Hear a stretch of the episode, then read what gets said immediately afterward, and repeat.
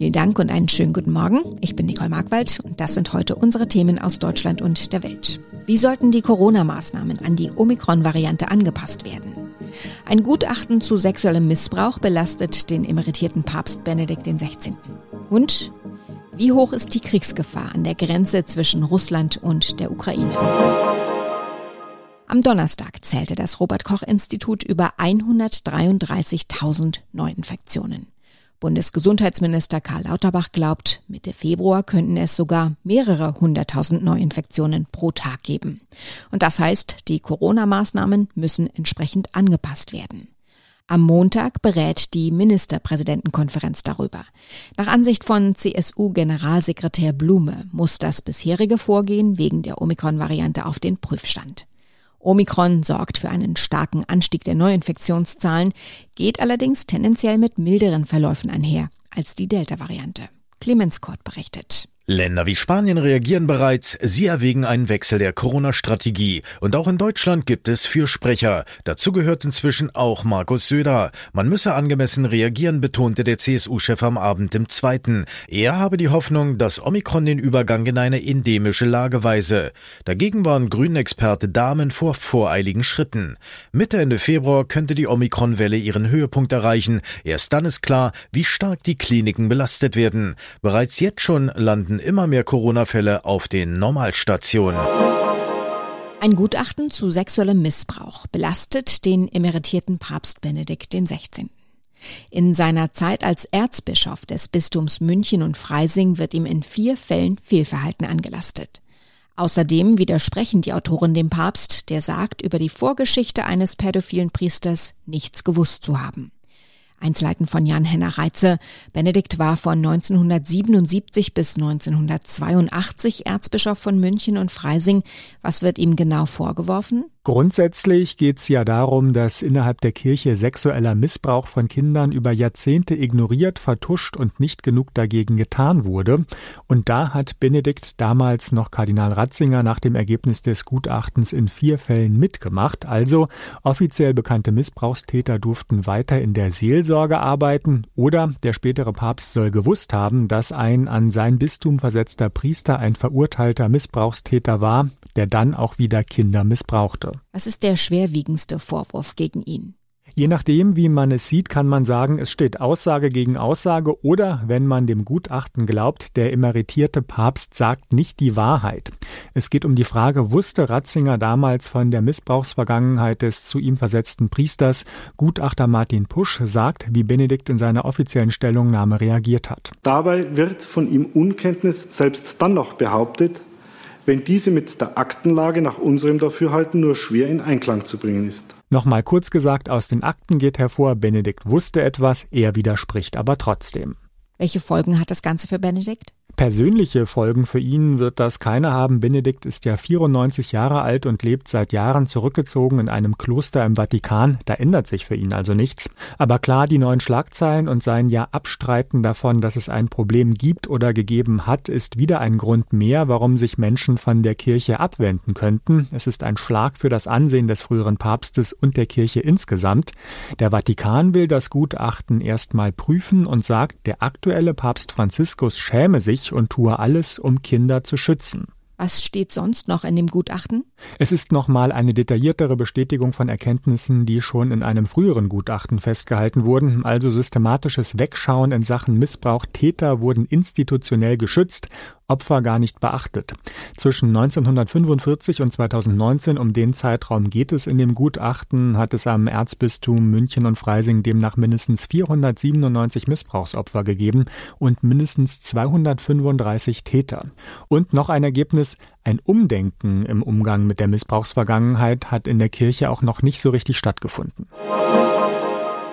Im Konflikt zwischen Russland und der Ukraine deutet nichts auf Entspannung hin. Die diplomatischen Bemühungen gehen aber auch heute weiter. US-Außenminister Anthony Blinken ist seit Tagen in Europa unterwegs. Er war in Kiew und Berlin. Heute trifft er in Genf seinen russischen Amtskollegen Sergei Lavrov. Wir sprechen über den Konflikt mit André Hertel. Er ist Osteuropa-Experte bei der Stiftung Wissenschaft und Politik. Herr Hertel, seit Wochen schaukelt sich der Konflikt hoch. Russland hat zahlreiche Soldaten an der Grenze zur Ukraine stationiert. Teilweise wird von einem drohenden Krieg gewarnt. Wie groß schätzen Sie die Gefahr ein, dass es tatsächlich zu einer militärischen Auseinandersetzung kommt?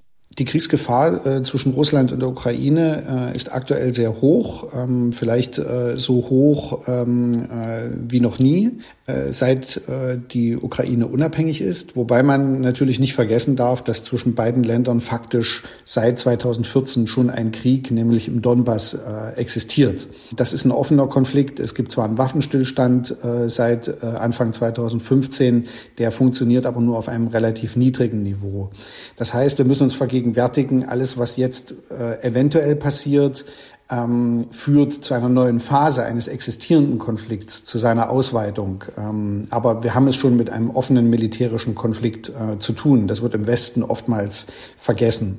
Das heißt, es könnte richtig gefährlich werden? Die Gefahr einer Ausweitung eines existierenden militärischen Konflikts ist deshalb so hoch, ähm, weil wir ähm, mehr noch als im Frühjahr letzten Jahres äh, seit dem Herbst eben einen kontinuierlichen systematischen Aufmarsch der russischen Armee ähm, an der Grenze zur Ukraine verfolgen können, ähm, der jetzt eben auch schon so lange anhält, ähm, und wie gesagt so systematische Züge angenommen hat, dass es sehr, sehr schwer vorstellbar ist, ähm, dass ähm, es der russischen Politik jetzt glaubhaft gelingt, sich ohne, ähm, äh, ohne einen Angriff auf die Ukraine in jeglicher Form ähm, wieder zurückzuziehen und dabei ihr eigenes Gesicht, ihre Glaubwürdigkeit ähm, zu bewahren. Gibt es auch Gegenargumente, also dass es nicht eskaliert? Was eben gegen eine militärische Auseinandersetzung zum gegenwärtigen Zeitpunkt spricht, ist, dass eventuell, ähm, das ist meine Lesart, äh, Wladimir Putin doch in den letzten Wochen mit den ähm,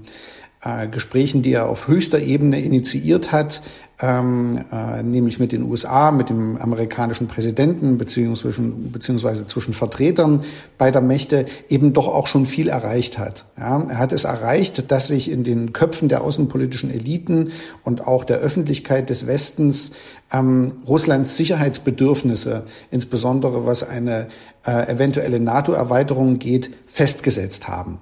Der Westen droht Russland mit erheblichen Konsequenzen, sollte es zu einem Angriff kommen. Wie groß schätzen Sie die Chancen ein, dass der Konflikt doch noch friedlich beigelegt werden kann? Wir müssen uns einfach darauf einstellen, aktuell, dass wir jegliche Mittel zumindest durchdenken müssen, ja, um ähm, unseren sicherheitspolitischen Interessen in diesem Raum gerecht zu werden. Wir können nicht äh, davon ausgehen, ja, dass äh, die Diplomatie und äh, unsere Androhungen von Sanktionen ähm, allein eben hilfreich sind, um in diesem Konflikt äh, äh, zu deeskalieren. Ja? Ähm, wir müssen einfach anerkennen oder man muss einfach anerkennen, ähm, dass Russland äh, sich der Diplomatie verweigert, dass es Forderungen stellt, die im Grunde genommen für den Westen äh, unerfüllbar sind, wenn er nicht komplett äh, sein, äh, seine Werte, seine selbst postulierten Werte ähm, in Frage stellen will. Das heißt, man muss auch über ein härteres Vorgehen nachdenken. Wie könnte das aussehen, wenn diplomatisch nichts erreicht wird? Daher ist es aus meiner Sicht absolut notwendig, ähm, jetzt ähm, zu einer Art der kollektiven Abschreckung äh, überzugehen. Ja, das heißt, man muss im westlichen Bündnis ähm, eine Strategie finden, bei der man Russland glaubhaft deutlich macht, dass man äh, im Fall der Fälle ja, nicht nur äh, diplomatisch äh, mit Wirtschaftssanktionen, sondern eben auch ähm, äh, mit sicherheitspolitischen Mitteln in der Lage ist, auf eine Eskalation ähm, zu reagieren. In unserem Tipp des Tages schauen wir heute auf das wohl bequemste Kleidungsstück seit der Erfindung von Kleidung. Heute ist Internationaler Tag der Jogginghose. Ein lange belächelter Feiertag, genauso belächelt wie die Idee, mit der Jogginghose zur Arbeit zu gehen. Allerdings in einer Pandemie ändert sich so manches. Dank Homeoffice ist die Jogginghose voll im Trend, auch weil bei weniger Aktivität ein paar Pfunde mehr auf den Hüften keinen Unterschied machen. Es kneift trotzdem nicht. Aber was wird, wenn die Pandemie zu Ende geht? Ich traue mich fast gar nicht, das auszusprechen. Bleibt uns dann trotzdem die Jogginghose? Ronny Thorau berichtet. Ronny, kann man sagen, dass die Jogginghose eine der wenigen großen Gewinnerinnen der Pandemie ist? Ja, eindeutig. Zu Beginn ja eher noch ein bisschen heimlich, so im sogenannten Halb- und Halb-Look hat's Modedesign-Expertin Susanna Bouchard genannt, die demnächst auch als Kandidatin um den RTL Bachelor mitbuhlt. Dass man sich quasi für Business Calls ja eher obenrum Office-tauglich kleidet und untenrum dann eben noch eine legere Hose einfach anzieht. Inzwischen ist die Jogginghose in der Pandemie aber auch sozusagen offiziell anerkannt, weil Modedesigner sprechen da von einem Trend der legeren Sportlichkeit. Also je weniger wir uns bewegen, desto mehr ziehen wir uns zumindest was Sportliches an. Na gut, ob das Sport ersetzen kann, lassen wir jetzt mal dahingestellt. Aber die Jogginghose liegt im Trend. Was aber, wenn die Pandemie zu Ende geht? wird's dann wirklich eng für die Jogginghose. Also die Modeexperten prognostizieren, dass wir nach der Pandemie nicht mehr zum Vor-Corona-Business-Look einfach zurückkehren, sondern gemütlich mit schick kombinieren. Manche, wie die angesagte Designerin Florentina Leitner, die bedienen diesen Trend schon in ihrer Kollektion, allerdings ohne Jogginghose. Ich habe auch mehr Loungewear dieses Mal eingebaut. Also Hoodie ist dabei, aber keine Jogginghose. Andere Designer sagen aber, man könnte schon auch als Kontrast Jogginghosen kombinieren mit eleganteren Teilen, Lederjacken oder elegante Stiefel. Also das klingt alles, als hätte die Jogginghose eine Überlebenschance nach Corona, wenn sie oder zumindest das Drumherum auch etwas schicker wird. Okay, dann nur noch kurz, Ronny, ähm, weil man dich nur hört und nicht sieht. Was trägst du gerade untenrum? Jogginghose? Kannst ja zugeben, gehört zum Thema. Hier ist übrigens die Jeans-Fraktion.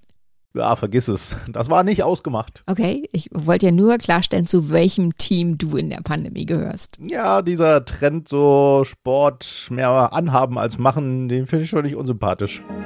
Soweit das Wichtigste an diesem Freitagmorgen. Ich heiße Nicole Markwald und wünsche einen guten Tag und ein gutes Wochenende.